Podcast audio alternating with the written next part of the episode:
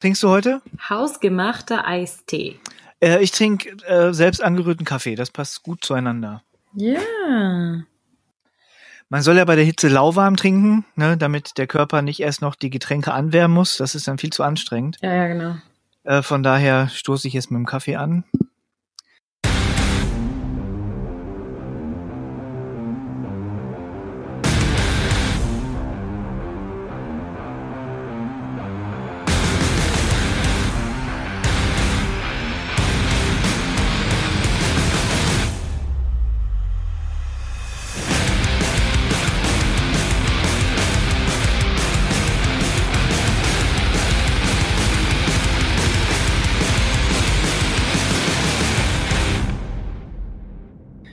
Ähm, ich sitze hier irgendwie äh, in dem von, äh, von Insektizid verseuchten äh, Schlafzimmer und hoffe, dass es keine Folgeschäden hat. Aber Kinder will ich auch keine mehr haben. Ich habe ja eins, von daher Reicht.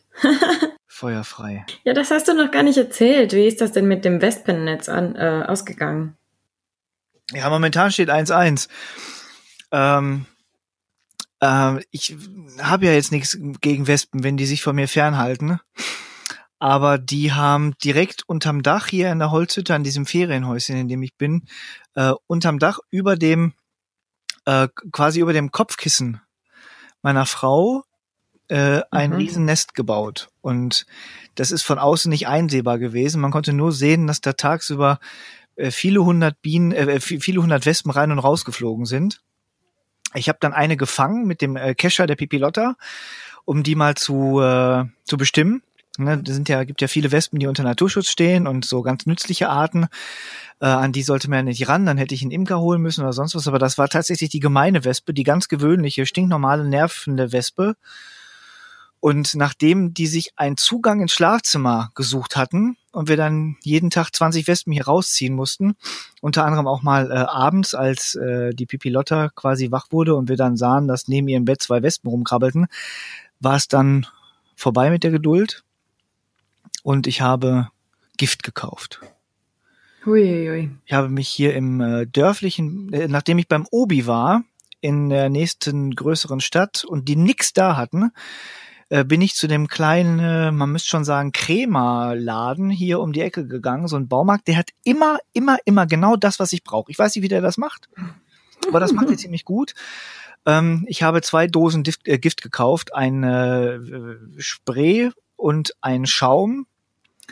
Ähm, von außen habe ich dieses, äh, diesen, dieses Spray appliziert und dann ging hier drin die Hölle los. Also ich habe von außen in die Einflugschneise mit so einem kleinen Röhrchen dieses Spray rein und dann fing die hier drin an fürchterlich zu protestieren, so dass ich dachte, die, was hier explodiert gleich alles und ich stehe in so einem riesen Wespenschwarm.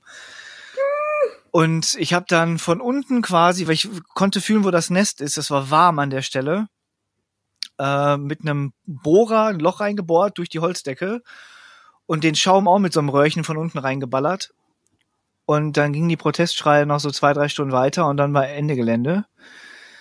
Ähm, und da dachten wir eigentlich, das wär's dann. Und es kamen dann immer noch mal ein paar Wespen ins Schlafzimmer, die so übrig geblieben waren. Dann war einen ganzen Tag Ruhe und dann kam die nächste und dann fing das wieder an zu krabbeln. Ich weiß nicht, wie die das gemacht haben. Also vielleicht ist da, vielleicht ist das so, dass dann die Brut geschlüpft ist, so Mutantenwespen. Keine Ahnung. Das haben wir die Prozedur nochmal gemacht. Jetzt ist da Ruhe im Karton. Vorhin habe ich es wieder ein bisschen krabbeln hören. Vermutlich müssen wir das nochmal machen. Aber Mhm. dieses Schlafzimmer ist erstmal kontaminiert. Ähm, aber ich, ich kann das, ich kann die Wespen nicht drin lassen. Also man kommt da nicht ran ans Nest. Das müsste Ja. man hier das gesamte Haus oben aufsägen. Äh, ich kann es aber auch nicht einfach so dulden, wenn die schon ins Schlafzimmer kommen, weil mit Hund und Kind äh, und dann mit so, weiß ich, 20 Wespen am Tag, die dann hier so drin äh, rumkrabbeln und rumgammeln, das, das geht nicht. Mhm. Naja, jetzt steht's 1-1. Äh, ich gerade habe ich kein Gekrabbel mehr gehört. Ich vielleicht lege ich mich nachher nochmal zum Lesen hier aufs Bett und stell mal die Fühler auf und guck mal, ob noch was krabbelt und äh, na, mal sehen. Es ist lästig. Ja, klar. Ja, jetzt kriegen wir bestimmt ganz viele Klagen an Hals hier für wegen Tierquälerei und so. ne, aber so Mensch- und Tierquälerei finde ich halt auch blöd. Ne? Ich meine, wenn jetzt die Pepper, die ist ja schon alt, ne? unser Hund, die ist jetzt 15,5. Ne? Wenn die dann mal so mit der Nase über den Boden kreucht und denkt, ach guck mal, so ein Leckerli und die haut sich so eine, so eine halbtote Wespe da rein, dann, Oh nein, ne, dann ist die aber weg vom Fenster, dann erstickt die. Gen- Genau wie die Pipilotta, Nee. ne? wenn die da mal so hier rumspielt und oder die liegt in ihrem Bett ne, und atmet dann so ein Viech ein, dann ist die mal gewesen. Im schlimmsten Fall. Das muss nicht sein. Naja, das muss nicht sein. Ne? Äh, also ich war also einkaufen in unserem äh, heimischen Krämerbaumarkt, der mich echt begeistert. Da Mhm. kaufe ich echt lokal. Ich habe eine Actioncam gekauft, die habe ich im Internet bestellt, die ist super. Ich habe damit unter Wasser gefilmt heute. Das war ein Heidenspaß. Man konnte nur 30 Zentimeter weit sehen. Und wenn die Pipilotte auf mich zugetaucht ist in dem etwas trüben Wasser, sah das immer aus äh, wie äh, in der Weiße Hai. Da sieht man ja erst auch nichts und plötzlich ist er da. Schön. Aber das hat mit äh, dem Podcast nichts zu tun und auch mit dem Thema nicht. Ähm, ich wollte nur Konversation machen, um mich warm zu grooven. Ah, sehr gut. Unser Thema ist ja äh, heute was ganz anderes. Ich bin, ich glaube, das war auf Facebook ähm, bei Page, diesem Magazin für Gestaltung und Design. Ich hoffe, das hat jetzt nicht irgendwie so eine andere Subhead irgendwie. Ähm, Design Code Business ist äh, die Beschreibung von Page. Äh, auf ein Interview gestoßen mit Erika Wolf Murray, also so eine Frau mit Doppelnamen äh, die Kreative berät in Bezug auf geistiges Eigentum.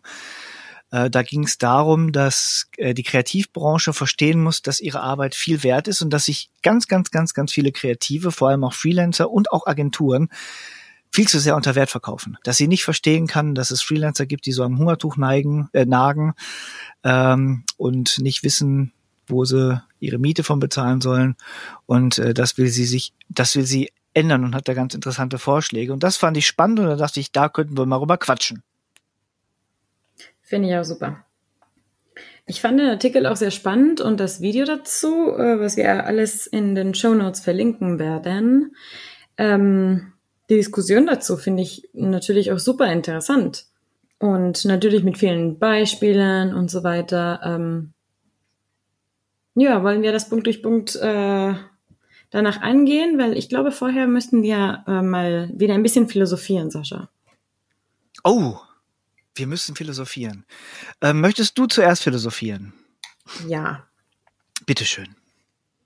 Also das Problem ist ja nicht, dass die Kreativbranche als also Stunden auf Stundenbasis ähm, Rechnungen stellt. Natürlich ist das Problem, dass ähm, die kreativ äh, alle kreativen Leistungen unterschätzt werden und das finde ich ist ein kultureller Phänomen, was nicht nur äh, im, in der Businesswelt äh, vorkommt, sondern auch schon in der Schule. Wie meinst du das in der Schule? Also ich kenne das und niemand hat mir bisher äh, gesagt, es ging diesen Menschen anders. In der Schule sind äh, so Fächer wie Mathe, Physik, äh, bla bla bla immer wichtiger als Kunst, Musik und und und. Das stimmt. In meiner Schule zumindest war Kunst und Musik waren so, ja, Spaß. Weißt du, da kriegst du eh die beste Note, da kannst du dich hinlegen, faulenzen, vielleicht sogar schlafen. Oh mein Gott, ich muss ja ein Referat in Musik machen? Mache ich mit links in zwei Minuten, das geht schon. Weißt du, solche Sachen. Da machst du Ali, äh, Abi in äh, Kunst, Musik, Religion und Sport mündlich. Richtig. Und danach natürlich, äh, dann sagen wir mal später in der Pubertät, kriegst du natürlich auch immer gesagt, ey, studier bloß was Technisches, ne? Und ähm, mach hier irgendwas, äh, wo du ein Ingenieur wirst und äh, nach, danach natürlich auch irgendwas äh, Informatikmäßiges und äh, aber bloß keine Kunst. Journalismus? Was? Und dann, äh, also so wird diese Unterschätzung weiter verankert. Also dir wird das als Kind schon mitgegeben. Kunst ist nicht, nichts wert. Das stimmt, das stimmt. Äh, ich konnte meinem Vater das auch nicht verklickern. Der weiß bis heute nicht, was ich arbeite. Äh, ich habe in der achten Klasse mal ein Praktikum gemacht äh, bei der AOK Ähm, 14 Tage. Ich habe so Osteo Osteoporose äh, Flyer eingetütet und irgendwelche Krankenscheine abgetippt und, und so Kram. Äh. Das war nicht kreativ, das war nicht spannend, aber ich habe nach zwei Wochen 50 Mark gekriegt. Das fand ich natürlich uh. grandios. Und äh, das habe ich auch geäußert zu Hause, dass ich das grandios fand, dass ich 50 Mark gekriegt hatte. Äh, und mein Vater hat das dann verwechselt damit, dass der Job geil war. Oh. Und äh, nach meinem Abi, also ich meine, mein Vater, der kommt, der, der hat 38 Jahre auf dem Püt gearbeitet unter Tage. Der kommt aus einer ganz anderen Generation mhm. auch was das Arbeiten angeht. Und äh, nachdem er erfolglos versucht hatte, mich irgendwie vom Püt zu begeistern, so als zukunftsfähig Kohle braucht man immer, jung, das ist was mit, ne, da hast du was fürs Leben, ähm, hatte er nach meinem Abi auch gesagt, guck mal, geh doch zur AOK. Da hat dir doch gut gefallen. Ich habe gesagt, nee, ich komm, tick da anders. Das hat er bis heute nicht verwunden und ich glaube auch nicht verstanden genau, was ich mache. Das ist äh, ein bisschen schwierig. Wir hatten ja beim letzten Mal äh, mit, mit Bob gesprochen, dem Kabarettist und Künstler und Liedermacher, äh, der ja Probleme hatte damit, äh, so einen Preis für einen seiner Songs aufzurufen. Ne? Er macht ja so eine mhm. Vorab-Single und war sich jetzt nicht sicher, äh, also er wollte sie dann verschenken, weil er nicht sich sicher war, so was kann ich ihn dafür aufrufen. Und ich finde, äh, gerade im Bereich Musik äh, ist das äh, für Künstler auch oft äh, so, so, so ein Tritt in die Fresse. Ne? Wenn du dann so äh, Mucke machst, du hast jahrelang dein Musikinstrument geübt. Ich meine, gut, außer du machst jetzt irgendwie so Schremmelpunk, dann reichen auch drei Wochen. Aber wir gehen mal davon aus, dass selbst wenn du Schremmelpunk äh, machst, du ja auch eine Leidenschaft für die Musik entwickelt hast über viele Jahre. Da steckt also ganz viel Herzblut drin, ganz viel Energie drin. Und dann nimmst du so einen Song auf und hast da vielleicht einen Monat Eventuell auch Geld, das muss man auch gesagt haben. Eventuell auch Geld für Instrumente und genau, Unterricht. Genau, genau. Geld und so. Äh, du hast einen Proberaum gemietet, ne? du hast Zeit geopfert und dann waren die Leute alles umsonst. Oder du kriegst bei iTunes irgendwie, wir werden 99 Cent für einen Song aufgerufen, an dem du einen Monat gearbeitet hast. Ähm, und bei dir bleiben dann, wie viel bleiben bei dir hängen? Drei, vier, fünf, 15, 30 Cent? Keine Ahnung. Äh, das ist nicht viel. Ne? Also für das, was du dann Leistung reinsteckst. Aber es wird den Leuten auch suggeriert, dass sowas nicht mehr wert ist, weil keiner ist bereit für einen Song, in den du richtig viel investiert hast, an Zeit und Geld, äh, 15 Euro zu bezahlen, was so ein Song sicherlich wert wäre. Ne? Ja. Ja, natürlich ist auch der Effekt, äh, der wünschenswerte Effekt nicht so messbar. Ne? Ich finde, es gibt schon Lieder, die Welte bewegen, die einem das Leben verändern. Und das kann man aber, also solche Emotionen, die beim Musikhören ähm, aufkommen, kann man nicht so äh, in Zahlen fassen. Ja, und das ist schwierig, ne, weil, weil Kunst ist immer, ne, liegt im Auge des Betrachters und ja. alles, was mit Kreation und mit Kunst zu tun hat, ist immer sehr, sehr schwer zu messen. Im Gegensatz zu Mathematik oder Physik oder Chemie, ne, diese Naturwissenschaften, äh, oder, oder wenn du jetzt äh, äh irgendwie, ich sag mal, am, am, mit, mit deinen Händen arbeitest, du erstellst als Tischler ein Werk, Werkteil, irgendwie mhm. Tisch, Stuhl, Schrank, oder arbeitest am Fließband im Akkord und schaffst an einem Tag äh, 150.000 iPhone-Platinen zu verlöten oder sowas, was man halt so macht, ähm, dann ist das, dann ist deine Leistung messbar. In Stückzahl, ja. ne? Dann ist das messbar. Ähm, so als Kreativer finde ich das sehr, sehr, sehr, sehr schwierig. Als ich angefangen habe, als Texter zu arbeiten, äh, freiberuflich, und das ist jetzt ja auch schon äh, weit über 13 Jahre her, war das für mich ganz, ganz extrem schwierig, überhaupt mich selbst mit einem Stundensatz einzuordnen. Ne, die Leute, so Agenturen, was, was nimmst du denn für einen Stundensatz? Und ich, das war ein Horror. Du kannst ja, äh, klar kannst du sagen, ich nehme jetzt so 10 Euro die Stunde, damit du keinen Kunden verprellst, aber dann wirst du nicht ernst genommen. Du kannst sagen, du nimmst 150 ja. Euro die Stunde, dann sagen alle, du hast ein Ei am Wandern und du wirst nie wieder angerufen. Und da ist ja dein Honorar auch quasi so eine Art der Positionierung. Also willst du eher als Edelfeder gelten im Textbereich oder ja. bist du so ein Textschrubber? Ne? So, so, so ein SEO-Heini, der dann so zwei Cent pro Wort nimmt. Weißt du, noch nie hat mich eine Agentur mhm. gefragt, wie viel Cent pro Wort ich denn nehme. Ne, also eine ernstzunehmende Agentur oder auch ein Kunde nicht.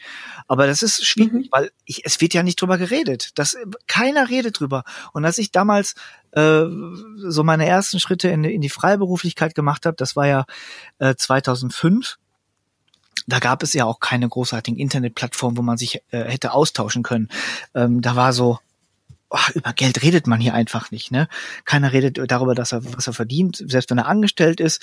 Äh, ganz wenige, selbst wenn man die direkt fragt und man kann auch subtil fragen, aber das Ergebnis ist das gleiche. Man kriegt keine Antwort über die Stundensätze, die die so aufrufen. Ganz selten mal, wenn man so ja. mit mit äh, Kreativen aus dem eigenen Netzwerk so ein bisschen mehr zu tun hat oder so, dass man vielleicht gemeinsam Angebot schreibt, wenn man irgendwas zusammenwuppt mit dem Kunden oder sich so ein bisschen abstimmt, dass der eine nicht äh, 85 Euro nimmt und der andere der kriegt bei 45 noch rum, dass man sich halt so ein bisschen trifft dann kriegt man so ein bisschen mit. Aber ansonsten ist doch Geld ein riesiges Tabuthema.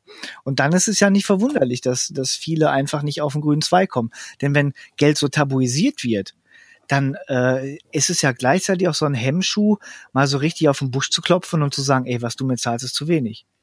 Ich mach dir richtig, hier, genau. ich erfinde zum Beispiel äh, Markennamen. Du, du, weißt du, da, es gibt ein Produkt und oder es, es gibt ein Portal oder sonst was und da geht's ums Naming, so, mach mal einen Namen daraus. Und dann sitze ich, mhm. dann entwickle ich und entwickle ich und dann gibt's einen, der passt dann wie Arsch auf einmal, den ich dann nach zwei, drei, vier Tagen gefunden habe und der wird verwendet die nächsten Jahre. Ich werde dann für diesen einen Namen bezahlt und die Leute, die, die betreiben dann die Portale äh, 15, 20 Jahre und ich habe da nichts von. Und da setzt halt diese, ähm, diese Erika Wolf Murray an, äh, die mhm. das Ganze dann bezieht auf das, äh, auf das geistige Eigentum. Ja. Äh, sie, sie stellt die Frage, wäre es stattdessen, wie wäre es äh, stattdessen also damit eine Erfolgsbeteiligung auszuhandeln für eine Marke, die man mit aufgebaut hat? Man wird für das Design bezahlt, ja, aber nicht drei, fünf oder zehn Jahre lang für die Auswirkung des Designs. Ne, das sind mhm. diese, diese Buyout-Verträge. Ich meine, jetzt überleg mal, du, du gestaltest ein Logo für Coca-Cola. Ja. Du wirst ja dann einmalig für bezahlt als Agentur, du wirst du bestimmt auch fürstlich bezahlt. Aber wenn das richtig gut ist und dann die nächsten äh, Jahrzehnte eingesetzt wird, ähm, hast du eine Einmalzahlung und hast nichts von dem Erfolg. Das ist ein interessanter Ansatz. Ich, das wird sich überhaupt null durchsetzen lassen. Das wird überhaupt nicht äh, realisierbar sein äh, glaube ich zumindest, wenn jetzt ein Kunde zu mir kommt, ich sag mal so ein Mittelständler und sagt, ey, ich habe eine Klebepaste erfunden, die kann, die, die, die klebt äh, Glas auf Styropor und hält Bomben fest.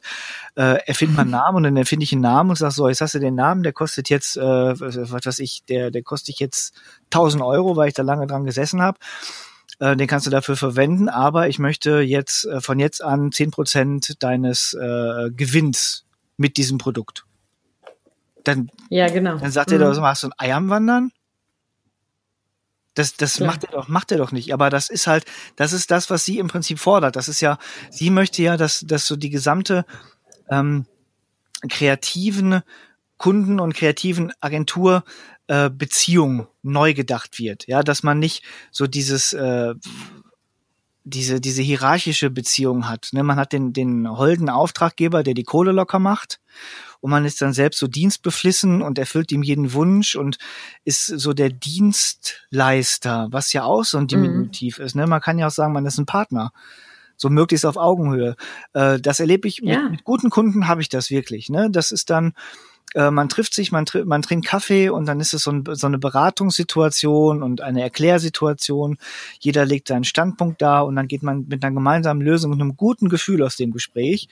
Und mhm. man arbeitet wirklich so mit, mit, mit viel Respekt und Anerkennung äh, an, an den äh, Projekten, die dann öfters auch ein bisschen länger gehen als nicht nur jetzt, ich sag mal, so ein Website-Text oder so, das ist sehr schnell abgefrühstückt meistens. Ähm, mhm. Sowas ist dann natürlich sehr schön. Aber es gibt natürlich auch andere, ne, wo du dann, du wirst gebucht, du machst deinen Job weg. Und du siehst nie wieder was von denen. Und da ja. ne, sagt sie dann, jede einzelne Person, jede kleine Firma und jeder große Konzern hat geistiges Eigentum, das nicht genutzt wird. Zu geistigem Eigentum zähle ich alles, was einen zu dem Punkt gebracht hat, an dem man ist. Kontakte, frühere Kunden, Archive, Produkte, Rezepte. Ne, das ist ja der eigene Workflow, den man auch entwickelt hat. Hm. Ja, klar. Das ist dann, das ist eine schwierige Kiste. Es gibt ja auch so diese, diese zwei, äh, diese zwei Vorurteile, die sich so halten, die nennt sie auch in dem Artikel, in dem Interview. Zum einen, Kreative haben nichts mit Geld am Hut. Mhm. Und das andere ist kreative Arbeiten, weil sie ihre Arbeit lieben. Genau, so aller, wo, was wollen sie mehr, ne? Das ist beides richtig und und, und beides aber auch genauso falsch. Also ich liebe meine Arbeit, ich liebe ja. meinen Job mit jeder Faser meines Körpers, Sicher. sonst würde ich das äh, in der Freiberuflichkeit nicht einen Tag länger aushalten. äh, weil das einfach brutal anstrengend ist, weil ich natürlich mhm. sehr viel mit Geld zu tun habe, ähm, weil ich mich um alles kümmern muss. Ich mache meine Steuern selbst, ich mache meine Buchhaltung selbst, ich muss alles selbst bezahlen. Ähm, ich kriege kein Urlaubsgeld, ich muss mir mein Urlaubsgeld verdienen, ich muss mir meine, mein, meinen Freizeitausgleich verdienen, ich muss meine Altersvorsorge selbst bestellen. Äh, das sind alles Sachen, mit denen habe ich natürlich zu tun. Und natürlich ist Geld wichtig. Ja, das Schöne ist, dass ich meinen Job liebe, sonst würde ich das echt nicht machen. Ähm, aber das ist ja nicht, äh, das ist ja nicht alles. Ja. ja.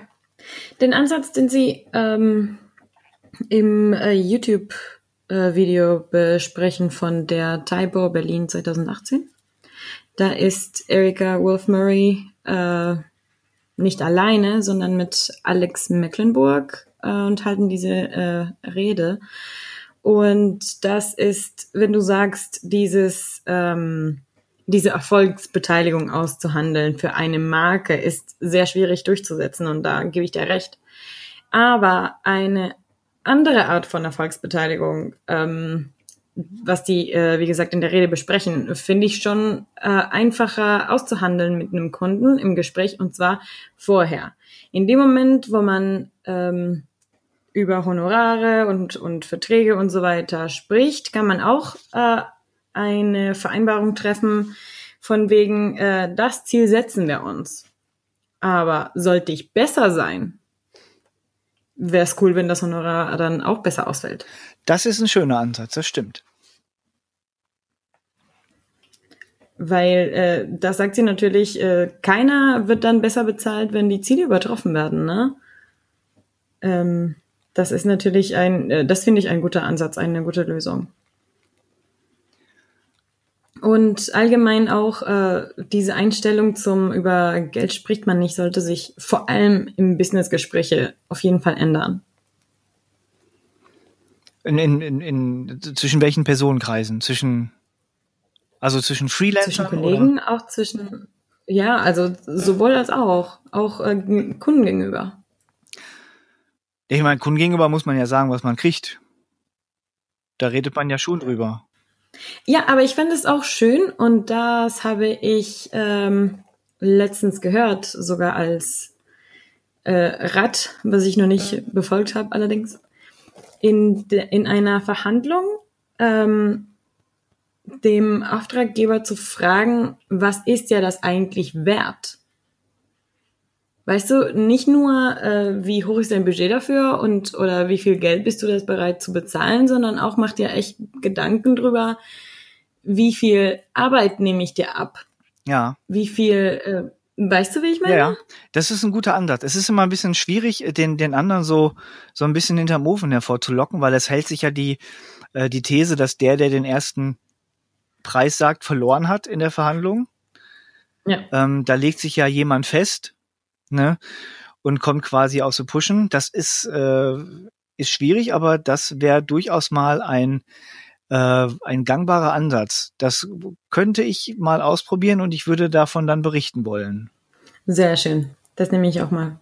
Das hatte ich mir auch schon öfter vorgenommen. Nee, das, das, das, das werde ich, das ich wirklich machen. Also ich, ich werde das mal machen bei dem, äh, bei dem nächsten Kunden. Also bei, das muss ja etwas sein, was vielleicht der Kunde auch einschätzen kann. Ja, ja. Ne, also ähm, ich, ich sag mal, wenn sowas ist wie, wie Text für einen Flyer, Text für eine Broschüre, Text für eine Website, sowas, was überschaubar ist, ein in sich geschlossenes mhm. Projekt. Ähm, da werde ich das ausprobieren. Das werde ich ja. ausprobieren und dann werde ich mal von der äh, Reaktion des Kunden berichten. Das ist ein spannender Ansatz. Das mache ich mal. Sehr schön. Darauf freue ich mich. Genau, und jetzt nochmal fünf Minuten lösungsorientiert. Das war genug. Obwohl, das sind wir schon gewesen, ne? Also. Ähm, das, das war ja schon, du hast genau. ja schon sehr, sehr, das waren ja schon zwei, äh, zwei hervorragende Tipps, ne? Zu sagen, zum einen diese, ähm, man macht einmal das Honorar fest oder die, ne, das für, für das Projekt und sagt dann, okay, wenn es aber erfolgreicher ist als das, was wir jetzt hier als Ziel vereinbaren, dann mhm. muss das Honorar steigen. Das ist ein ganz interessanter Ansatz. Äh, wird sicherlich nicht für, ähm, für alle Projekte oder für alle Freelancer in Frage kommen, aber da, wo es passt, ähm, ist es durchaus äh, wünschenswert, das so umzusetzen. Und das andere finde ich jetzt auch klasse, also zu sagen, äh, ich gehe zum Kunden und sage, ja, was, was ist Ihnen denn, äh, also jetzt in meinem Fall, was ist Ihnen denn so ein, so ein vernünftiger Text für eine Website wert? Wenn der mhm. die und die Voraussetzungen erfüllt und die und die Ziele erreichen soll. Ja. Das ist sehr konkret. Ähm, das, äh, das würde ich mal machen. Ja, also wie hier diese, diese gute Frau sagt, äh, ich habe das hier gefunden, Kreative dürfen sich nicht mehr in Eltern-Kind-Beziehungen mit ihren Auftraggebern begeben, denn das, das genau. kommt mir manchmal so vor, ne, man bettelt so um Taschengeld ein bisschen, ne, sondern müssen diesen auf Augenhöhe als kreative Partner begegnen und das sorgt für Wertschätzung. Da sind wir wieder bei dem ja. Wert. Das ist, äh, das ist ein schöner Gedanke. Genau, und da sagt sie nämlich auch in diesen äh, drei Punkten, damit sich etwas an der Situation ändert, beziehungsweise sind, äh, ja gut, aber drei sind auch gezählt. Kreativunternehmen sollten all ihre Kommunikationsmittel überarbeiten. Von Website über Referenzen bis zu Verträgen.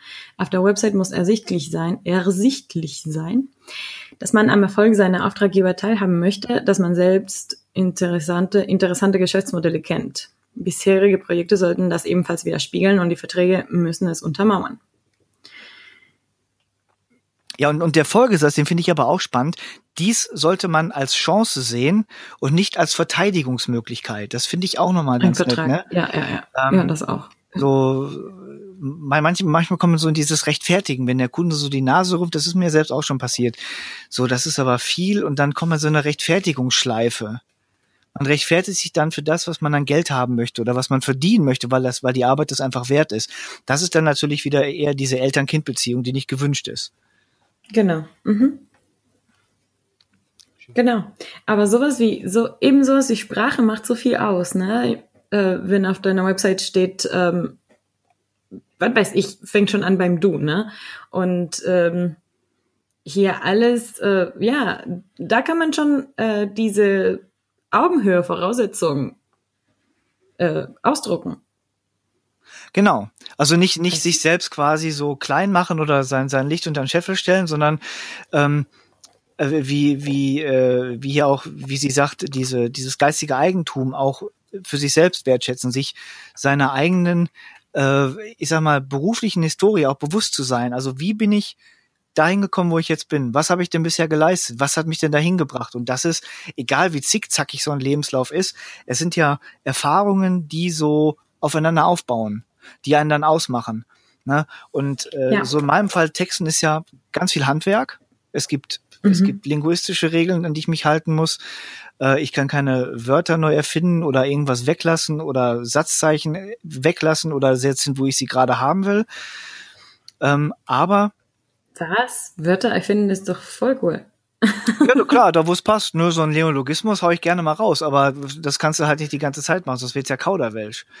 Das muss ja passen. Ja. Aber äh, so die Jahre, die haben mir halt geholfen, mit diesem Handwerkszeug umzugehen. Also ich weiß, welche Werkzeuge ich in die Hand nehmen muss, um meinem Bild zu bleiben, äh, welche Schraube ich wohin drehen muss, wo der Nagel reinkommt, damit er den Kopf trifft und ähm, das kürzt mir natürlich auch die Arbeit. Also man, ein Kunde muss halt nicht jetzt auf so eine Website-Texte dreieinhalb Jahre warten, weil ich so viel daran rumexperimentiere, sondern das geht recht fix, weil ich einfach weiß, wie das geht. Und das mhm. habe ich mir erarbeitet in den letzten Jahren. Ne? Ähm, und das muss natürlich, also ich finde es immer schön, wenn sowas dann auch honoriert wird. Ja, klar. Ja, das ging ja fix. Ja, und ich finde auch vor allem diese, ähm, so ein respektvoller Umgang ist schon eine große Belohnung.